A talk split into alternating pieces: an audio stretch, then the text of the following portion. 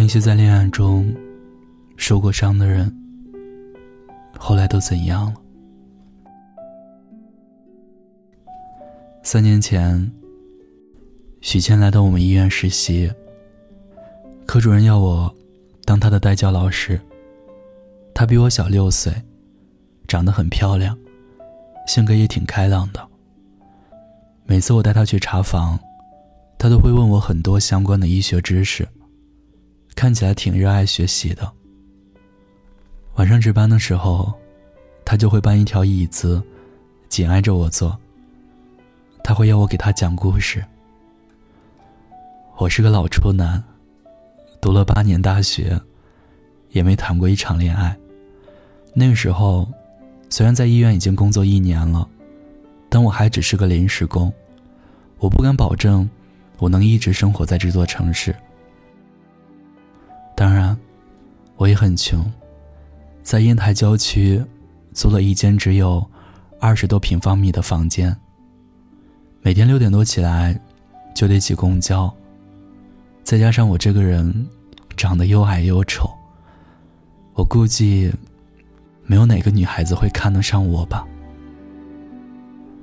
我曾真的很自卑，但不过话说回来，我的内心却有点闷骚。很渴望能遇见一个不嫌弃我的姑娘。你说人有时候也真的挺矛盾的哈，明明在某个时刻说服自己别想什么爱情了，可偏偏又在大雨滂沱的夜晚想起女人。尤其是我第一眼见到许倩后，竟然发现自己喜欢上她了。但有时候理智告诉我。我比他大很多很多岁，我又是他的代教老师。如果我向他表白，那周围的同事会怎么看我呢？我的家人会不会很反对？最重要的是，他会接受我吗？我以为我能战胜理智，可是许倩总会在我下班以后找我聊天儿还会动不动把她的个人私房照发给我，问我漂不漂亮。我当然会立马说，很漂亮，很漂亮，我好想抱抱，好想亲亲。我给他发了一连串玫瑰花和飞吻，他也会给我回一系列风姿撩人的表情包。唉，是个男人，都扛不住这样持续不断的诱惑吧。某个晚上，我终于忍不住向他表白了。我说：“许倩，我爱你，我真的很爱你。”许倩没有正面回答我，她只是给我发了一个可爱的表情。第二天，我在值晚班，许倩也跟我一起。她还是和往常一样，要我给她讲笑话。这次我可真是下了血本，我故意的往笑话里。加了大量的有颜色的内容。刚开始的时候，许仙还很害羞，脸上一阵儿一阵儿发红。但没过多久，他开始笑得很浮夸，比我还浮夸。我从来没有看过一个女生，在听完荤段子之后，大大咧咧的站起来，然后举起右手，啪的一声打我的屁股。我去！还从来没人敢这么调戏我，但许倩做到了，而且还很成功。从那以后，我每天上班都会有说有笑，乐不可支。当然，这种改变对我的病人也还是挺好的，因为我说话开始变得和缓细腻、体贴暖心。许倩也因为知道我喜欢他。而更加勤劳卖力。曾经不太会，也不愿写的病历，开始被他打理的井井有条。马薇薇说：“世界上有一个我，世界上有一个你。我们都把彼此打破，加了水，加了泥，活在一起，重塑一个我，重塑一个你。从此。”你泥中有我，我泥中有你。我把许倩当成女朋友，陪她逛街，陪她吃饭，陪她快乐，陪她悲伤。我更把许倩看成妻子，因为她比我年纪小，所以我更加懂她。她在朋友圈有点爱面子，什么东西都要和闺蜜比个高低，因此最新一款的苹果手机出来了，我省吃俭用的给他买。他从来没吃过的水果零食，我带他去吃。他交不起最后一年的大学学费，我替他还。但有一天，他从学校回来后，好像整个人有点失魂落魄。我问他发生了什么事儿，他死活也不肯说，就是拼尽全力的把我往外面拽。那天。许谦想跟我去酒店，当时我真的被他的这种突如其来的改变吓坏了。我躺在床上，大口大口的喘着气，许谦的嘴唇在我的身上游来游去。那是我和许倩第一次发生关系，没有我曾经想象的那般美好。也一点都不惊心动魄，就好像我们都习惯了，麻木了。对，我开始怀疑，许倩曾经谈过无数次恋爱，而且她还深爱着别人。我只不过是他打来的其中一只猎物，随时都有可能被生吞活剥。我发觉，光我爱上他。光我找到最好的自己，是远远不够的。我是打算和他结婚，跟他度过余生呢，而不是只是为了解决一时的生理需求，图一时的快乐。我还曾以为，事情真相大白的那一天，会来得很晚。所以我总是安慰自己说，不是这样的，许谦不是那样的人。他应该是很爱我的呀，可偏偏那一天来的比想象中更早。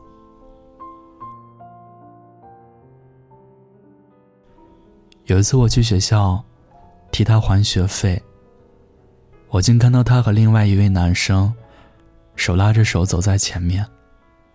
那位男生还时不时的亲吻她，许倩连躲都不躲。当时我就火冒三丈了，冲上前，朝那位男生脸上狠狠的打了一拳。对，我是飞起来的，因为那个男生比我高一个头，大概有一米八的样子，长得很结实。但我当时不管他有多魁梧、多厉害，是他妈感动我的女人，我就会跟他干到底，哪怕是死我也不怕。最后，我和那位男生就在路上打了起来，打得很惨。我以为许倩会帮我，可让我意想不到的是，他竟然当着众人的面叫我滚，叫我以后不要多管闲事，真的是一点面子都不给我。我像是个被榨干血液的癞蛤蟆。躺在地上一动不动，只有两颗眼珠子在动。我看到死神站在不远处召唤我。这时，那个男生也对我吼道：“滚啊！你还不快滚！下次再骚扰我的女朋友，看我不弄死你！”我觉得自己就像是白活了二十七年。竟一点力气也使不上来，心情出奇的糟糕。我慢慢的从地上爬起来，我想伸出手，把许倩拽回我身边，但许倩并没有理会我，头也不回的就和那个男生走了。我就像是个小丑般的，站在冬天的黄昏里，那年那天，烟台出奇的冷。从四面八方吹来的寒风，如狮子般无孔不入的钻进我的血管，撕咬我的细胞。可我一点办法都没有，只好强忍着剧痛，一步一步离开那个鬼地方。我再也不想看到他们，尤其是许倩那张令人恶心的脸。但我还是会每天想起他，不管是白天还是夜晚，我都会想起我们在一起时的快乐时光。那时候，我以为他是爱我的，那时候。我还不吃不喝的为他攒了一笔钱，说等他毕业了，就和我一起去厦门拍婚纱照。别人把结婚的梦想当成笑话说给你听，偏偏你傻，喜欢在内心装逼，把它当成梦想。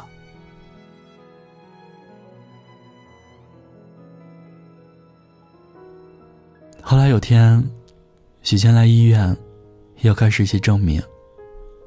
我碰到他，便问他：“你到底有没有爱过我？”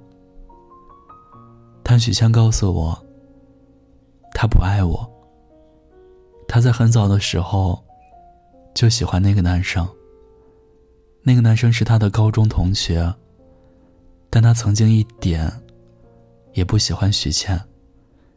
许倩向他表白过十次，他拒绝了十次。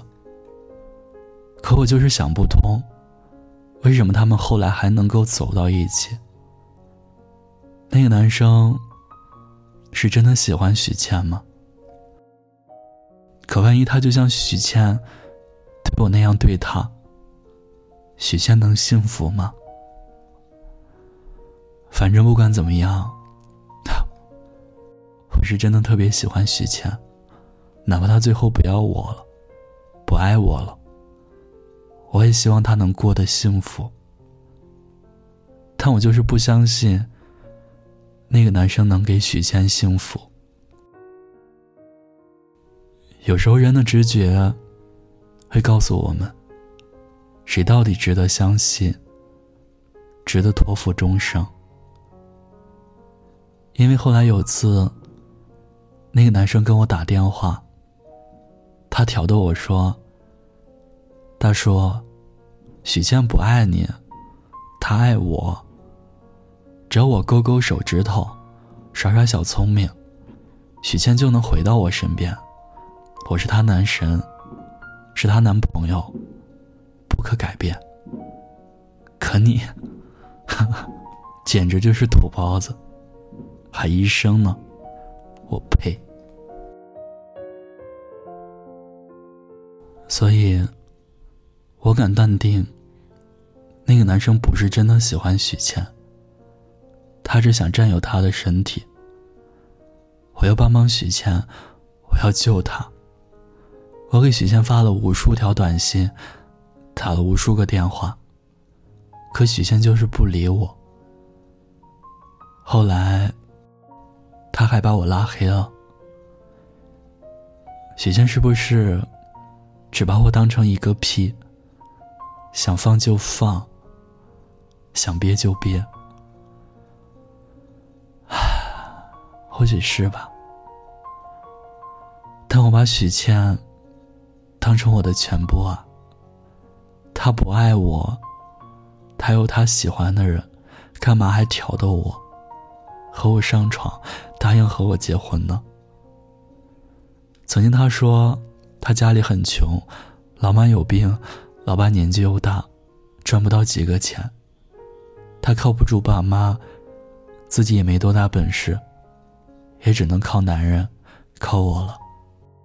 当然我不在乎这些，我只在乎他能跟我过一辈子，我可以养他。我这么爱他，为什么他还要骗我呢？如果不是我喜欢的女人，我就不会给他任何暗示，或者跟他吃饭，或者在我寂寞的时候，让他陪我上床，浪费一个女人的宠爱和真情。我觉得这样很不好。曾经也有人劝我说，要我和某个女人保持暧昧状态，留她当个备胎也好。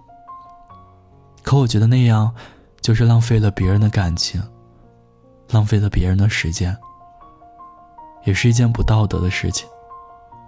转换一下角度想一想，敢残忍的拒绝，才是最大的不辜负。可是许倩，却不会明白这样的一个道理。她只是把我当成了她人生中的一个备胎，而我却要花足够多的时间，才能从那样一段失败的感情里走出来。然后重新开始新的生活。爱情很美，幸福的时候像一块糖，甜甜的；爱情很苦，痛苦的时候像块毒药，致命的。终于知道了，毒药的杀伤力远远的超越了糖的甜蜜。也终于知道，太多人开始选择一个人生活，不敢再谈恋爱的原因。我们总是会沉浸在失恋的痛苦中，不可自拔，以为那就是对爱情的忠贞，以为就此看穿了爱情，以为自己失去了一个很爱很爱的人，就再也遇不到。一个很爱很爱自己的人，以为那只是人生的一段感情，其实那是我们的一生啊。我们都曾在爱情里受过一点伤，都曾深爱过对方，如今没能让你变新娘，亲爱的，你去了何方？我们当初就不应该故意逞强，说那些伤人的话。如今没能让你变成我的新娘，亲爱的，你去了何方？孤单的夜里，有我陪着你。这里是念安酒馆。如果你有故事想要分享，有心事想倾诉，欢迎关注我们的微信公众号“念安酒馆”。想念的念。安然的安，我是守夜人念安，我在古城西安，对你说晚安，亲爱的你，好梦。